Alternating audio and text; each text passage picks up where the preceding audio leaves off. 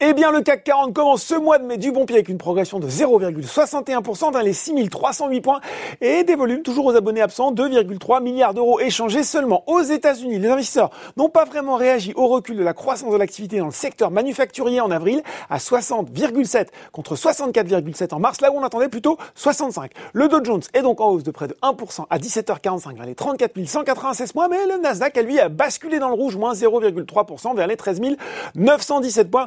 Sûr, on écoutera le président de la Fed, Jérôme Powell, qui tiendra un discours en fin de journée. Allez, zoom sur les valeurs françaises. TF1 continue de faire des bonnes audiences en bourse. Le groupe de télévision grimpe encore de 5,6% aujourd'hui en tête du SBF 120. M6 est également bien orienté, plus 2,8%. ADP atterrit juste derrière et BIC garde l'étincelle après ses bons résultats trimestriels la semaine dernière.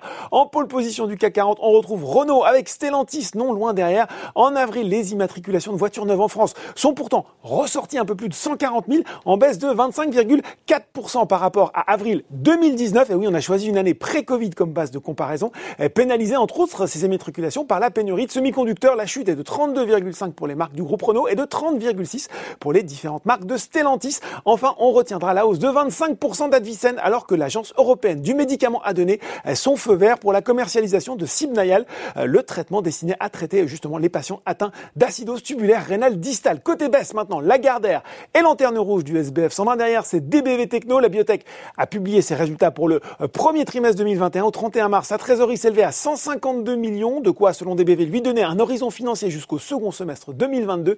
Mais les investisseurs attendent surtout hein, des nouvelles concernant l'approbation du patch via Skin Peanut en Europe et aux États-Unis.